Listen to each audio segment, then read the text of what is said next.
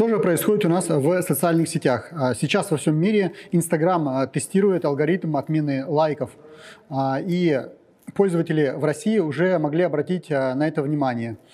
И это очень хороший тренд, потому что это позволяет сместить фокус внимания пользователя с количества лайков именно непосредственно на контент.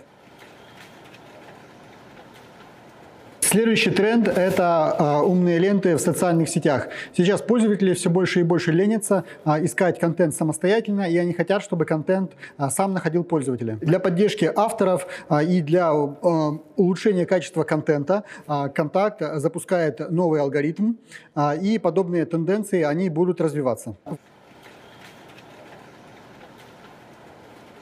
Во всем э, мире рынок инфлюенсеров переживает взрывной рост каждый год а, рынок удваивается, и это происходит на протяжении последних трех лет.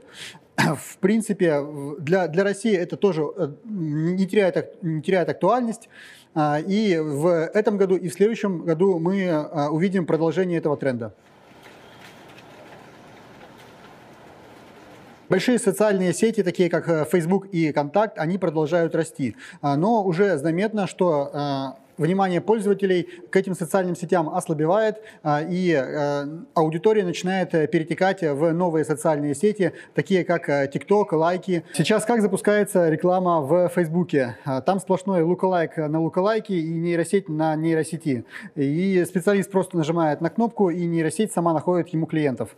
А, этот тренд очень хорошо подхватил Google, и сейчас нейросети улучшают контекстную рекламу очень хорошо. Яндекс Яндекс пока находится в, э, в, в отстающих, но в прошлом году они анонсировали серьезные улучшения своих алгоритмов, и в этом году они э, уже в начале года они начали э, продвигать автоматические стратегии в Яндекс.Директе.